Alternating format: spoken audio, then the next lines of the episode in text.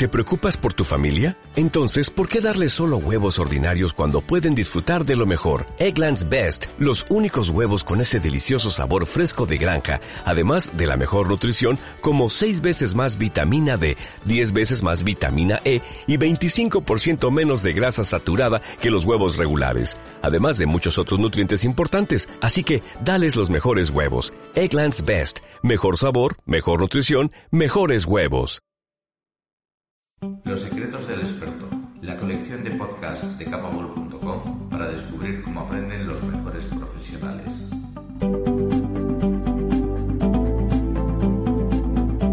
Buscamos que nos recomiende sus trucos, sus fuentes de inspiración y las herramientas que le permiten mantenerse al máximo nivel.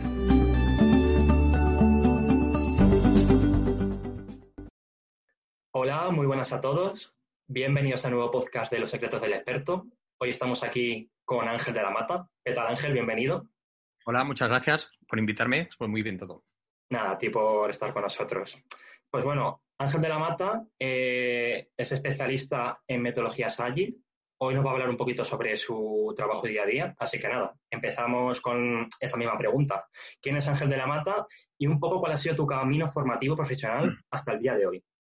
Ajá. Muy bien. Pues mira, a nivel formativo, uh, yo empecé estudiando uh, informática de gestión, ¿de acuerdo?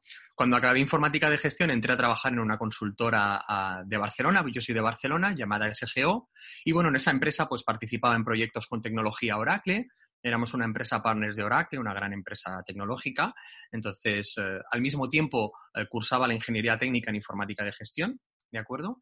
Entonces, bueno, digamos que como ya estaba trabajando en tecnología y también impartía formación Oracle como partner, pues eh, me daba un poquito de pereza seguir con la ingeniería, ¿de acuerdo? Entonces, piensa que yo tenía de alumnos a veces hasta profesores de universidad, entonces me daba un poquito de pereza seguir con la ingeniería, ¿de acuerdo? Así que pivoté, rollo Lean Startup, pivoté a empresariales, ¿de acuerdo? Después dejé esa consultora y fiché por Oracle, ¿de acuerdo? Y estuve allí pues más de 11 años con, con distintos roles. Entonces, uh, principalmente con roles de formación, dando formación pues por, por, todo el mundo, muy interesante. Y bueno, hace unos, bueno, también tuve roles de ventas y demás, de account manager, y hace unos tres años, más o menos tres años y algo, pues decidí dejar Oracle para, para emprender. ¿De acuerdo? Y bueno, actualmente pues tengo varios roles. Uno relacionado con las metodologías ágiles, con todo lo que ello conlleva, y otro relacionado también con el mundo de, del marketing digital, la generación de leads y analítica digital también. Vale, genial. Y bueno, yendo al grano de esta entrevista, que, bueno, el grano, el tema que queremos tratar hoy, que son las metodologías allí. O sea, queremos saber exactamente qué son y cómo os explicarías a alguien que no conoce el concepto del tema, eh, qué es. bueno, es, es, es, es, una pregunta relativamente difícil de contestar, ¿de acuerdo? Hay una respuesta aburrida y una un poquito más que ayude a que la gente lo entienda, ¿no? ¿Vale? Yo creo que como en todos los nichos, siempre hay dos sí. tipos de respuesta, la teórica y la que tú puedes dar de tus vivencias. Totalmente de acuerdo. Entonces, al final, Agile o agilismo es la suma de, de, cuatro valores y doce principios, ¿de acuerdo? O sea, que como ves ya va enfocado al concepto de mindset, ¿vale? Mm. Que es un poquito a veces la parte aburrida de todas las definiciones. Pero Agile, esos cuatro valores de los que se mencionan, pues darle mucho peso a los individuos y sus interacciones versus los procesos y las herramientas, eh, software funcionando, colaboración con el cliente y sobre todo respuesta ante el cambio. ¿De acuerdo? Uh, hablamos de entrega temprana y continua de software con valor, de que el cambio es bienvenido, conversaciones cara a cara, excelencia técnica, con lo cual, si te fijas y te das cuenta, esto nace del mundo del desarrollo de software. ¿De acuerdo? Está ligado al desarrollo de software. Es fundamental conceptos como simplificar, la simplicidad, simplicidad, perdón, maximizar la cantidad de trabajo no realizado, ¿vale? Entonces, estamos hablando de ese entorno de desarrollo de software. ¿Vale? Esa es un poquito la, la, respuesta aburrida, ¿no? La respuesta vale. que, que, mucha gente no, no, no, quiere escuchar, ¿no? Porque tiene que ver con, con, ese mindset, ¿no? Es como cuando eh, en temas de marketing digital, por ejemplo, hablas de growth hacking, la respuesta del mindset es la parte como que para muchos aburrida. Lo que quiere la gente es, venga, enséñame los hacks y enséñame las tools que usas para sacar los, los emails de no sé dónde y hacer scrapping, ¿no? Pues aquí pasa un poquito lo mismo, ¿de acuerdo? Para mí, ser ágil es, para intentar aterrizar esto, aportar el máximo valor al cliente de forma sostenible estableciendo ciclos de inspección y adaptación frecuentes. Fundamental. Ciclos de inspección y adaptación frecuentes. Eso se traduce en proceso de mejora continua. ¿De acuerdo? Al final estamos hablando de, desde mi punto de vista, reducir el tiempo entre que se detecta una oportunidad de negocio y se testea en el mercado. Eso es ser ágil. ¿De acuerdo? Y todo esto viene porque en el mundo tradicional del desarrollo de software se seguía una metodología waterfall, una metodología en cascada, en el que todo se iba haciendo por fases y por etapas. ¿De acuerdo? piensa, por ejemplo, como una carrera de relevos, en el que corre uno con el testigo, el resto está quieto. Cuando yo acabo, te doy el testigo, yo dejo de correr y tú empiezas a correr. Pues el desarrollo de software tradicional se ha basado en metodologías de este tipo. ¿Qué ocurre? Que una metodología de este tipo, estamos hablando de que sumando todas las fases de proyecto, te vas a seis meses, un año, dos años para desarrollarlo y ponerlo en producción.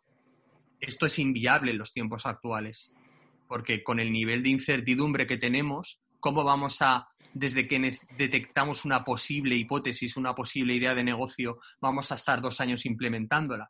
Cuando salgamos al mercado no vale para nada. ¿no? Exactamente. el mundo agile nace para dar respuesta a este tipo de casuísticas. Siempre digo lo mismo, cuando estés en un entorno de incertidumbre, tienes que recurrir a metodologías ágiles. Mm, vale. Comentabas que venía esta metodología inicialmente del sector de software, de informática. No sé si estoy diciendo lo correcto. Sí. Sí, sí, sí, mm. por supuesto, desarrollo de software. Esto se juntaron varios referentes, principalmente americanos, pero bueno, mundiales del desarrollo de software y dijeron, hombre, algo está fallando aquí, porque, porque nos ponemos a hacer procesos muy establecidos de primero un análisis de la toma de requerimientos, luego toda una fase de diseño, cuando acaba el diseño toda una fase de desarrollo, cuando acaba el desarrollo una fase de testeo, cuando acaba testeo una implementación y cuando acaba una puesta en producción nos hemos tirado un año y medio. Luego salimos a producción y eso no lo quiere nadie. Claro. Entonces tiene que haber otra forma mejor de hacer las cosas. Y a partir de ahí surge las metodologías ágiles. Perfecto, o sea, más o menos ha quedado, creo que ha quedado claro el concepto. Y, y luego, eh, un por ejemplo, un departamento o un equipo de ventas o comunicación que no estarían relacionados directamente a, pues, informática, software, ¿pueden utilizar las metodologías ahí para mejorar sus flujos de trabajo o productividad? ¿Son aplicables estos conceptos? Ajá. Bueno, sí que es cierto que actualmente eh, el mundo agile está en un hype bastante marcado, ¿de acuerdo? Y si haces un poco de, búsqueda, pues verás que hay hasta métodos de agile sales, de scrum sales y de agile people y todo lo que quieras, ¿de acuerdo? Bueno, están aprovechándose del hype, ¿vale? Entonces, esto no quita que no se puedan mejorar los procesos en líneas de negocio que no sean desarrollo de software, por supuesto. ¿De acuerdo? Entonces, partiendo de la base de que estas metodologías están asociadas al desarrollo de software, si hacemos caso a los principios y los valores, ¿de acuerdo? Sí que puedes acabar haciendo lo que conocemos como cherry picking, ir picoteando de cada una de estas metodologías y quedarnos con cosas que nos interesen. Claro que sí. Por ejemplo, me hablas de equipo de ventas, ¿no? Sí. Bueno, pues un equipo de ventas. Eh, depende de cómo esté organizado el equipo. ¿De acuerdo? Si, si tenemos un sales manager que a cada eh, account manager le ha establecido un territorio y lo trabaja él de forma unilateral, por ejemplo, pues hombre, el trabajo colaborativo y, equipos multifuncionales se reduce un poquito, ¿de acuerdo? Pero sí que puede establecer mecanismos de inspección y adaptación, ¿de acuerdo? ¿Por qué no? Podríamos usar un tablero Kanban, entiendo que todos habremos usado mínimamente Trello o conoceremos Trello, pues podemos montar un tablero Trello que ayude al equipo a ser más lean. Ya nos vamos un poquito de agile y nos vamos al mundo lean, ¿de acuerdo? Para minimizar desperdicios, ¿eh? ver posibles cuellos de botella y, ¿por qué no, tomar decisiones en base al, reparto, al reparto de tareas. Si quieres, te pongo un ejemplo real con este tema. Vale, ponme un ejemplo. Sí, yo encantado. Mira, por ejemplo, te voy a hablar de una empresa cuyo nombre lógicamente no voy a decir, ¿vale? Entonces estábamos hablando, estábamos tratando el equipo de ventas y, los comerciales, los account managers de ese equipo de ventas, tenían que encargarse de todo el ciclo de ventas.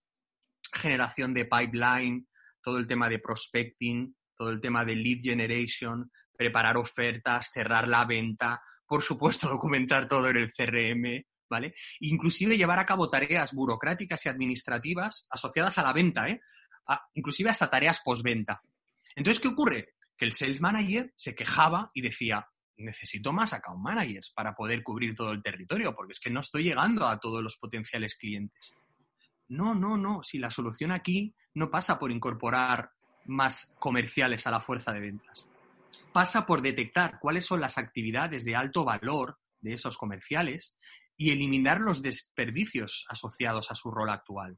Contrata a un grupo de assistants, ¿de acuerdo? ¿Vale? Que liberen de carga a los account managers. La carga administrativa la liberas y cedes el tiempo al account manager para que se dedique realmente a, sus, a, aportar valor a la, corporación y es a dedicarse a los procesos de venta, ¿no? No, todas las tareas eh, burocráticas eh, e internas de, de la corporación. Ese, por ejemplo, podría ser, es un ejemplo real. ¿eh? Sí, sí, o sea, al final yo lo que estoy entendiendo con esta explicación es que lo que buscamos es que esa persona o ese equipo al final se, se focalice en sus tareas principales, que no, que no, se, que no de, digamos, o sea, que no vaya a tantas, sino que se focalice en aquello que es más importante ¿no? en su trabajo. Claro, yo por ejemplo, perdón, que también eh, he dado masterclasses de productividad y demás a emprendedores principalmente, les digo, primero eh, tienes que saber a qué dedicas el tiempo, ¿de acuerdo? Y cuáles son las tareas de alto impacto para tu negocio y las tareas de bajo impacto. Las tareas de alto impacto en base a tu rol son en las que te tienes que centrar. Y las tareas de bajo impacto, que las tareas que estás llevando a cabo ahora porque estás tú solo, esas las tienes que subcontratar, ¿vale? Porque yo puedo contratar a alguien, me lo invento a un precio hora, 60 euros precio hora para hacer una tarea, y yo en esa hora puedo estar cerrando un deal de 200.000 euros, por ejemplo. Vale. Entonces, tendríamos que empezar por ahí. En el mundo de marketing, que también me preguntabas, pues sí que se puede. Ahí veis, en un mundo marketing depende de, ese, de esa campaña estratégica de marketing, inclusive te puedes ir hasta algunos casos concretos de metodologías ágiles, ¿no? Porque no vas a desarrollar, por ejemplo, una campaña de 0 a 100 y luego presentársela al cliente. Puedes diseñar productos mínimo viables, campañas mínimo viables que te permitan ciclos de inspección y adaptación, ¿por qué no? ¿De acuerdo? Vas haciendo entregas incrementales funcionales a ese cliente y vamos validando con el mercado si realmente el diseño de la web es el correcto, si de realmente la segmentación es la correcta, etcétera, etcétera, etcétera. Entonces, por supuesto, no podríamos decir que estamos haciendo, por ejemplo, Scrum. No, no podemos decir que estamos haciendo Scrum. Pero, por supuesto, eh, no tenemos por qué renunciar a ser ágiles. Vale. Y has mencionado que había distintos tipos de metodologías. Eh, ¿De qué depende utilizar una u otra? Buena pregunta. El tema de la... Todo depende un poquito de cuáles son los, objetivos de negocio. Es decir, si tu, tu objetivo, volvemos a insistir, como esto nace del mundo del desarrollo de software, el objetivo de ese desarrollo de software, ¿cuál es? Entregar al cliente software funcionando que aporte valor. ¿De acuerdo? Entonces, si ese es el objetivo, pues sí que te irías a, a unos frameworks más concretos como puede ser Scrum o como puede ser Extreme Programming, ¿de acuerdo? Entonces, ya tienes un mejor encaje dentro de ese framework, ¿vale? Pero por supuesto, a lo mejor eres un departamento tecnológico, pero que no se, no se centra en la entrega de valor mediante software funcionando. Simplemente, por ejemplo, gestiona incidencias, ¿no? Entonces, si yo gestiono incidencias y no acabo entregando nada al cliente, simplemente le aporto valor mediante la resolución del ticket que me ha abierto, pues ahí hay un tipo de metodologías barra frameworks que no tienen encaje. ¿Vale? Ya tendríamos que irnos hacia otros. Por ejemplo, tirar de, de entornos Lean, ¿vale? Con tableros Kanban, por ejemplo, ¿vale? Para eliminar desperdicios. O sea, que va un poquito en función de cuál es, cuál es el resultado, ¿no? Cómo, cómo materializas tú el aporte de valor, ¿vale? a tu cliente o a tu, o a tu negocio, ¿no? A tus stakeholders. Perfecto. Hablando antes de esta entrevista, comentabas que estabas especializado en, Scrum Master y Product Owner, me parece. ¿no? Dime si es correcto. Eh, sí. ¿El Scrum sería una metodología eh, o, exactamente, o mirar si nos puedes contar un poquito más al respecto? Sí, por supuesto, y es una pregunta muy acertada, ¿no? Porque eh, con el hype asociado a las metodologías ágiles te encuentras de todo, ¿no? Entonces, eh, al final yo siempre digo en mis formaciones, me da igual cómo lo llaméis, ¿no? Pero bueno, por, ser puristas, Scrum no es una metodología, sino que es un framework, ¿de acuerdo? Siempre explico que una metodología es como un how-to, es decir, los pasos que hay que seguir para conseguir un objetivo. Primero se analiza, después se diseña, después se desarrolla, después se integra, etcétera, etcétera. Eso sería una metodología. Y Scrum es eh, como el ajedrez. es decir, tiene unas reglas, la torre se mueve de una determinada forma, el peón de otra y el alfil de otra, pero nadie te enseña a jugar. Ahí está la creatividad del jugador para decidir cómo va a montar su estrategia y cómo va a mover las fichas. ¿De acuerdo? Por eso en Scrum hablamos de que es un framework. Es un framework, cuando hablabas de Scrum Master Product Owner, es porque Scrum establece una serie de roles dentro de la corporación. ¿De acuerdo? Es decir, en un entorno eh, waterfall, cada uno tiene su propio rol. Hay un analista que es analista, hay un diseñador que es diseñador, hay un jefe de proyecto que es el jefe de proyecto del equipo, valga la redundancia.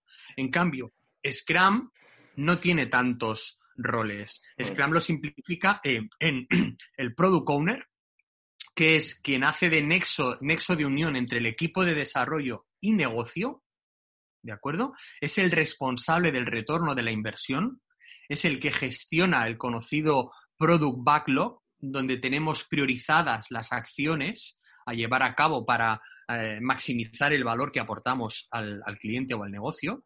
Después tiene el equipo de desarrollo. Y dentro del equipo de desarrollo tenemos a todos, no solo desarrolladores, ¿de acuerdo? Sino a todos eh, los que van a participar del desarrollo de ese, de ese software, ¿de acuerdo? hablamos de equipos cross-functional, en el que no todo el mundo sabe hacer de todo, pero no tenemos un equipo en el que yo solo me dedico a hacer A, tú solo B y, tú y, otro, y otra persona solo C. No eso en entornos tradicionales sí que tiene un mejor encaje, pero aquí no todos hacemos de todos, de todo, perdón, pero sí que eh, somos cross-funcional. Todos como equipo somos capaces de resolver todas las casuísticas que, que se nos den. Y entonces ahí aparece la figura del Scrum Master. El Scrum Master actualmente está como un job code, como un trabajo, ¿vale? Hay mucho debate aquí porque se tendría que ver más como un rol, más que como un trabajo como tal. ¿de acuerdo? Esto es un poco, cuidado que puedo, puedo levantar ampollas aquí, ¿de acuerdo? Pero, pero el equipo de desarrollo acaba siendo un equipo autogestionado, cross-functional y autogestionado, que participa lógicamente y de forma muy activa en la toma de decisiones. El negocio dice qué hay que hacer y el equipo de desarrollo determina, decide cómo hay que hacerlo. Esto es brutal, ¿eh? Porque en un entorno waterfall el jefe de proyecto te dice todo lo que tienes que hacer tienes a alguien por encima que te dice lo que tienes que hacer. Tú simplemente estás aquí para hacerlo de la mejor forma posible, ¿vale? Sería un poco, siendo un poco extremistas, el no te pago por pensar, te pago por actuar, ¿de acuerdo? En cambio, aquí es todo lo contrario, es decir, tú decides la mejor forma de hacer las cosas y las llevas a la práctica. Entonces, el Scrum Master es ese facilitador, porque claro, esto suena muy bonito en la teoría, pero en la práctica es muy, muy, muy, muy, muy difícil. Entonces, el Scrum Master es el que ayuda al equipo a mantener esa excelencia técnica y el que ayuda a ese equipo en el proceso de, en el camino hacia la autogestión y la multifuncionalidad.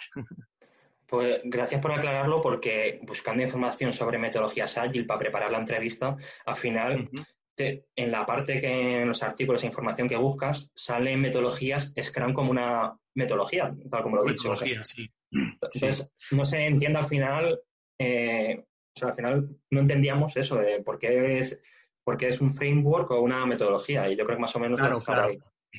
Sí, ya te digo, es un poco, es un poco eh, lío.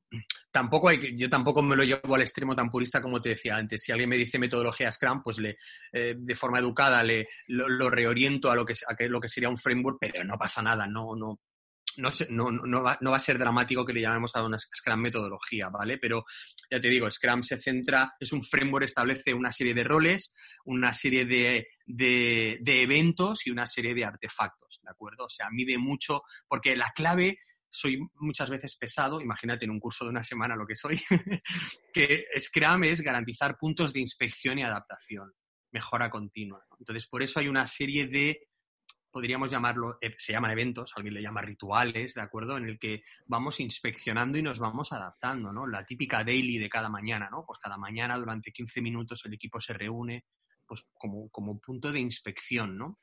y adaptarnos si hay algún tipo de impedimento, ¿no? El Scrum Master es esa figura que tiene que ayudar al equipo a que no tenga impedimentos. los desperdicios que mencionábamos antes. ¿De acuerdo? ¿Vale? Pues yo ayudo a eso, ¿no? Con el rol de Scrum Master, por ejemplo. Vale. ¿Y qué dificultades te encuentras? O sea, por ejemplo, usted contacta a una empresa y quiere instaurar en una metodología de trabajo, un nuevo marco de trabajo ágil.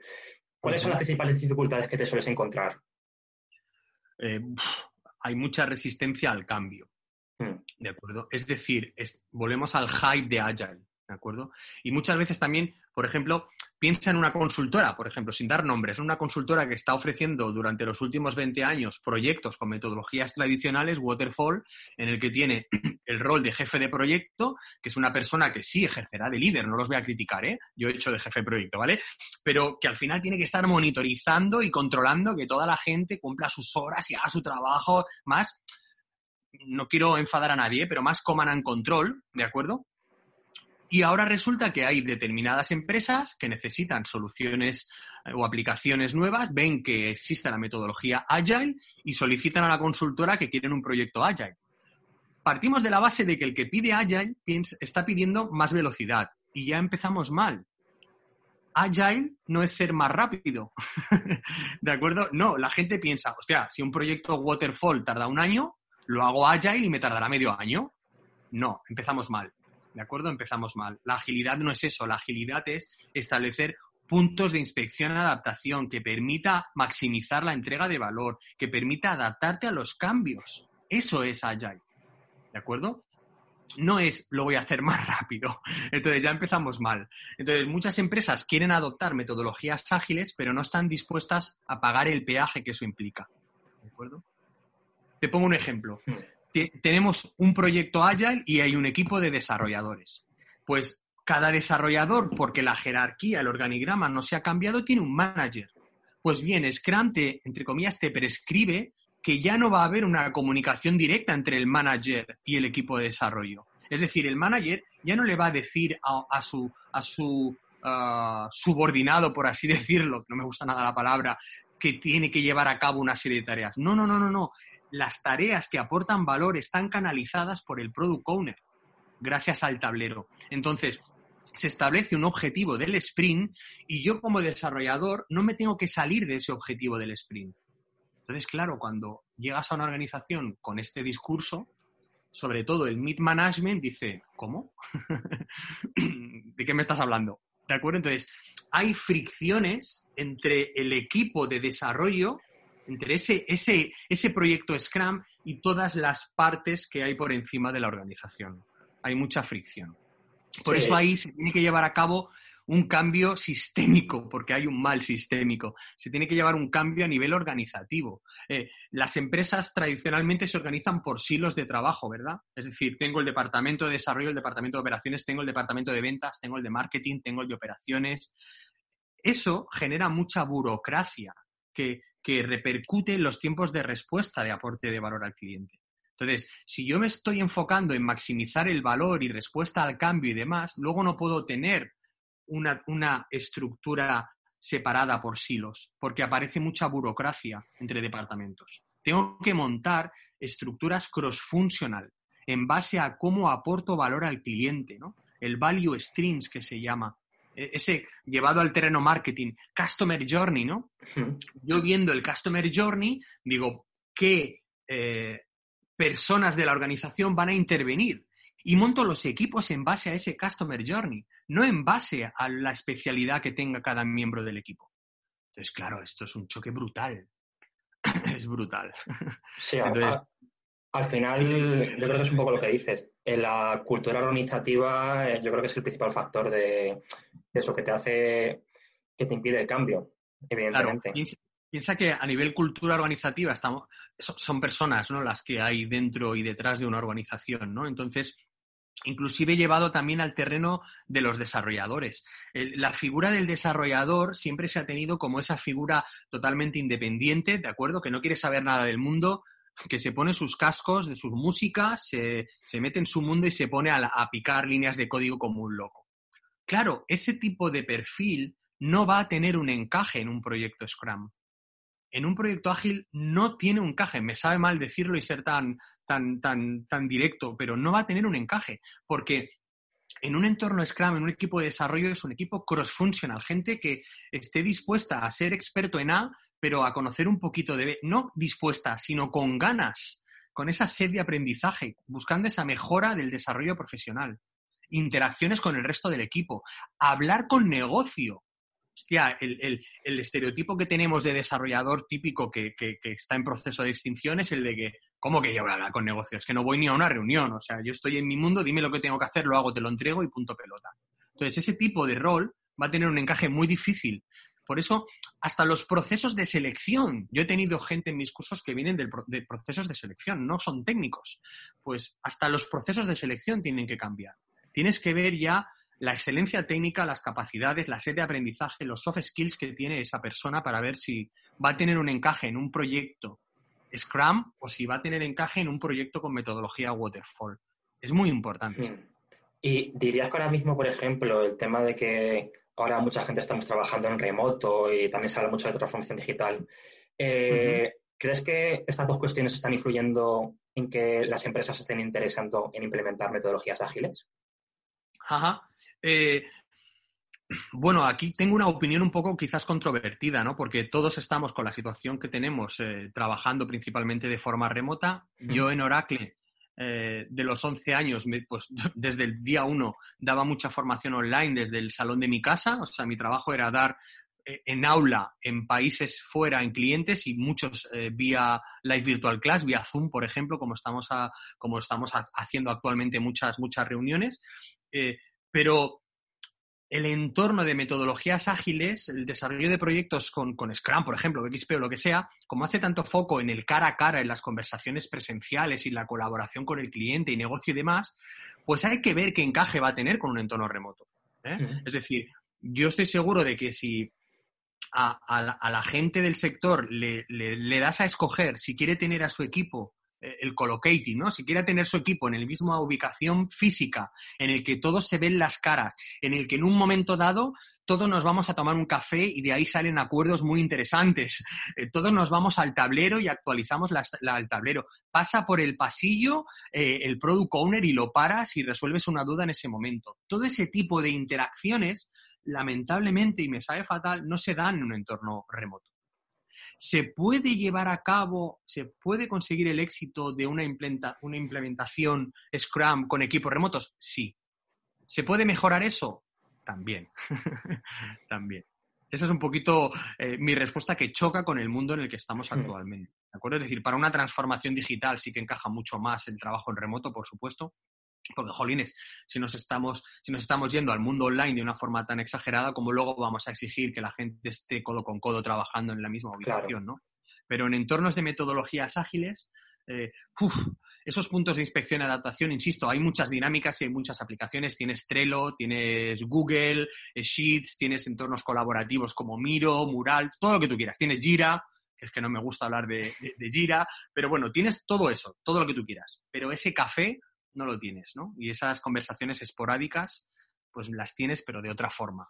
Es mi, mi, mi, opinión. ¿eh? Pues interesante aclaración porque al final, también lo que te digo, buscando información, mucha gente lo relaciona directamente la, la transformación digital con la implementación de metodologías ágiles. Y yo creo que ahí has dejado muy claro eso, que, que al final en metodologías ágiles es muy importante la parte presencial, el trabajo en codo con codo. Claro, piensa, lo intentaré aterrizar más aún si puedo. Eh, piensa que te, he mencionado un poquito que en entorno waterfall, el, estereotipo de desarrollador tradicional, ¿verdad? Eh, el que está abocado a la extinción desde mi punto de vista. Ese programador en el que su jefe le pone un email o, el jefe de proyecto, quien sea, le dice, mira, tienes que hacer este procedimiento, esta función, tienes que desarrollar esta parte de la aplicación. Ya está. Él es el responsable de ese trocito de la aplicación. Jolines, en ese tipo de trabajo, ahí sí que encaja trabajar en remoto, porque yo no necesito interactuar con nadie. O sea, yo me vengo aquí, me siento en mi despacho de casa, me pongo mi musiqueta y me pongo a codificar como si no hubiera un mañana. Ahí sí que tiene un encaje genial, mucho más que en Scrum. Pero en Scrum, en el que nos coordinamos el equipo, en el que todos hacemos, por así decirlo, un poquito de todo, y en el que hay mucha interacción cara a cara, hostia, mm, no me acaba de encajar del todo el trabajo en remoto. Insisto, se puede hacer, pero si es lo ideal, desde mi punto de vista, no. Pues muy interesante esta aclaración, de verdad. Gracias. Y a ver, ¿por dónde íbamos? Ah, luego ya, ya hablando un poquito más sobre ti. En tu experiencia como formador, ¿cómo haces para captar la atención de tus alumnos? O sea, a la hora de pues, explicar estas metodologías o formar en empresas, ¿cómo, ¿cómo trabajas?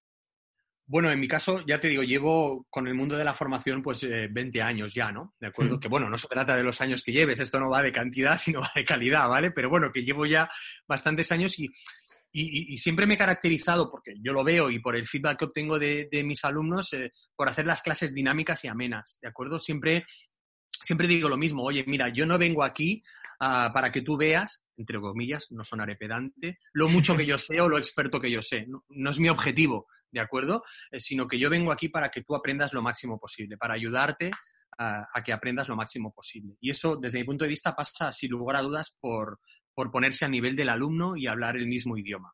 ¿De acuerdo? Que, el alumno te entienda.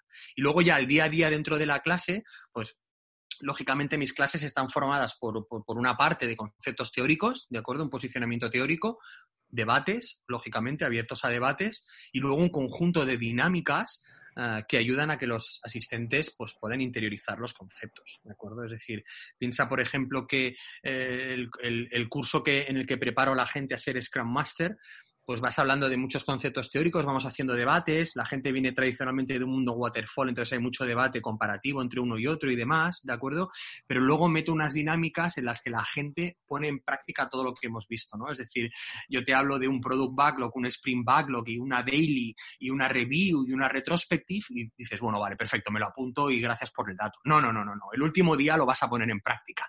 Entonces ahí es cuando encajan todas las piezas, cuando dicen, hostia, es verdad, hostia, no hemos sacado tareas, hostia, no hemos generado el definition of done, hostia, no hemos no sé qué, hostia, no hemos testeado, hostia, brutal, ¿no? Entonces ahí aterriza todo lo que hemos ido tratando el resto de los días con las dinámicas que también hemos ido haciendo a lo largo de la semana. Vale. ¿Y cómo trabajas tu marca, tu marca personal? bueno, la verdad es que eso podría ser como una asignatura pendiente, yo creo, ¿eh? ¿Vale? Porque no, no suelo darme eh, mucho bombo. ¿Vale? Profesionalmente, pues ya, como avanzamos antes, tengo como que varios gorros y la verdad es que no, no, no intento explotarlos eh, a nivel de, redes sociales, ¿de acuerdo? Tampoco me he visto en la necesidad de tener que explotarlos, ¿vale? Es decir, toda, por ejemplo, toda la parte formativa de metodologías ágiles, pues la hago con un partner con el que trabajo a nivel nacional que se llama PUE, el Proyecto Universidad de Empresa, y entonces, pues toda esa parte formativa la tengo canalizada por, por ese lado. Luego toda la parte de, emprendimiento, pues la, toda la parte de formación a emprendedores y demás, pues hasta la fecha la he canalizado con una incubadora que se llama Demium también, gente muy top. Mm. Y, bueno, la parte de marketing digital, pues también la tengo canalizada de otra forma, ¿no? Entonces, eh, bueno, de momento no, por así decirlo, no me he visto en, entre comillas, la necesidad, no digo que la gente lo haga solo por necesidad, ¿de acuerdo? Pero no me he visto en esa, en esa tesitura, ¿no? De tener que, mostrarme, ¿de acuerdo? Bueno, se podría decir que también con, las formaciones que haces con tu trabajo, en cierto modo, aunque tú no lo busques, también estás trabajando en tu marca personal. Yo creo que al final Totalmente de acuerdo. te conoce, dice, pues mira, Ángel de la Mata trabaja muy bien dando las formaciones, así que eso también influye en tu marca personal.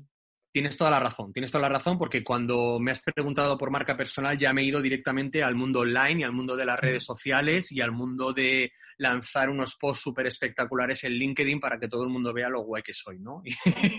Entonces eso no lo he hecho, pero sí que es cierto que lógicamente pues con, con el trabajo día a día pues te vas creando, te vas creando esa marca. O sea, totalmente de acuerdo. Exactamente. O sea, al final es lo que acabas de decir, no solo tu blog, eh, tu LinkedIn, es también tu día a día. Así que en esa parte yo creo que das a entender que estás totalmente cubierto. Sí. vale. Y luego, para al final, pues mm, las metodologías ágiles, el marketing digital son sectores muy cambiantes. Eh, hay que estar siempre al día. Entonces, ¿tú cómo te organizas para mantenerte al tanto de esas nuevas novedades que van saliendo? Ajá. Bueno, es algo eh, eh, a, varios niveles, lógicamente, ¿no? Es decir, cuando ya entro en, los procesos de formación, de capacitación y certificación, porque nos guste más o nos guste menos, hay procesos de certificación asociados a, estos, a estos mundos, pues ahí ya entras en la rueda, ¿de acuerdo? Ya entras en la rueda, eh, ya ves quiénes son los firmantes del manifiesto ágil, a partir de ahí ya ves, empiezas a seguir a cada una de esas personas, ves los libros de turno, te los lees, tiras de Google, tiras de YouTube, redes sociales, foros de debate, meetups, porque se generan muchas comunidades, por supuesto, para estas temáticas, entonces, pues intento asistir a esos meetups. Y, así es un poquito como, como me mantengo al día. ¿eh? Piensa que estoy constantemente, o sea, estoy constantemente leyendo a pensadores de estas ramas, de un sector y de otro, porque, jolines, si yo transmito metodologías ágiles con ciclos de inspección y adaptación, pues hombre, es que tengo que predicar con el ejemplo, ¿no? Entonces yo voy sufriendo ese periodo de inspección y adaptación constante. Y, en este periodo de confinamiento a ratos libres me verás aquí leyendo y abriendo el portátil para coger mi presentación del curso y añadir nuevas cosas, ¿no? Y, hay alguien crítico con Scrum, porque hay mucha gente crítica con Scrum. Eh, mucha gente también no entiende Scrum, o sea, eh, mucha gente dice que hace Scrum y no lo hace o sea, un 90 y largos por ciento. De, los artículos que había visto y no y ahora tú me has dado otra versión de la metodología. Sí, la gente hace Scrum Bat, o sea, Scrum pero, ¿vale? Es decir, te empiezan la frase diciendo, sí, sí, nosotros hacemos Scrum, pero no hacemos la daily, pero no hacemos no sé qué, pero no hacemos... Y no ha funcionado. Me cachondo. Primero aprende la regla, interiorízala, ponla en práctica y luego ya buscamos procesos de mejora, ¿vale? Entonces yo predico con ese ejemplo, ¿no? Y es, totalmente estar en constante evolución y seguir a gente, no solo a gente que piense como tú, sino a gente que no piense como tú principalmente, para llegar a puntos de, mejora continua y decir, hostia, pues tiene encaje o no, no tiene encaje, ¿no?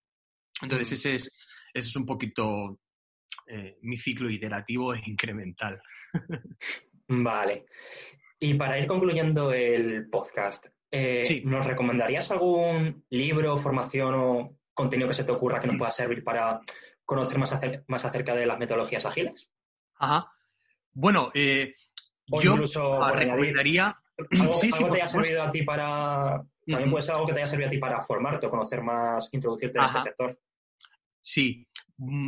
Yo lo que recomendaría a la gente que tenga interés por el, por el mundo de metodologías ágiles es que principalmente se lea el manifiesto ágil.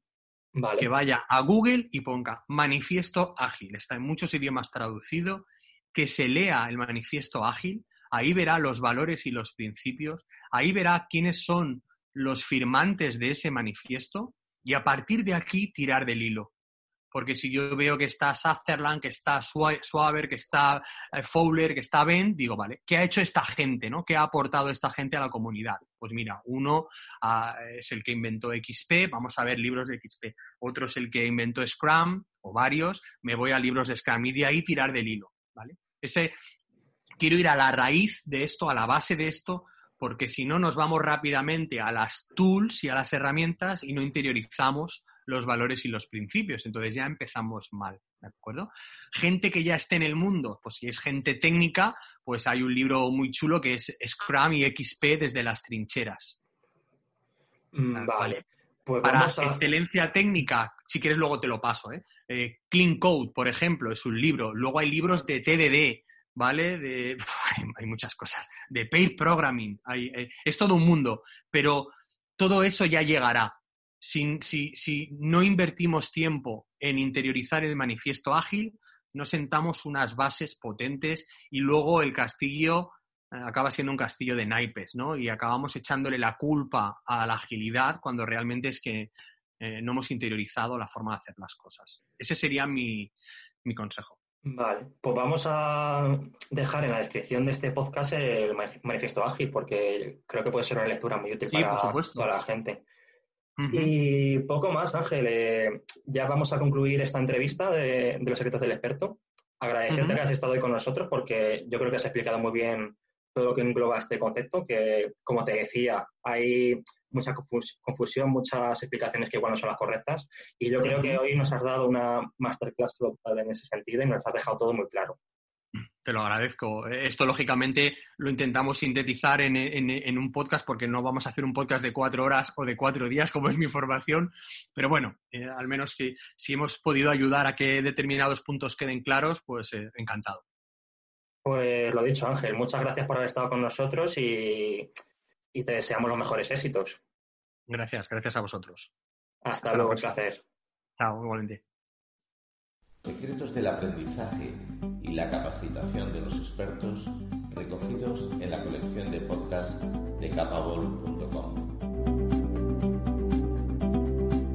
Machine Learning for Human Learning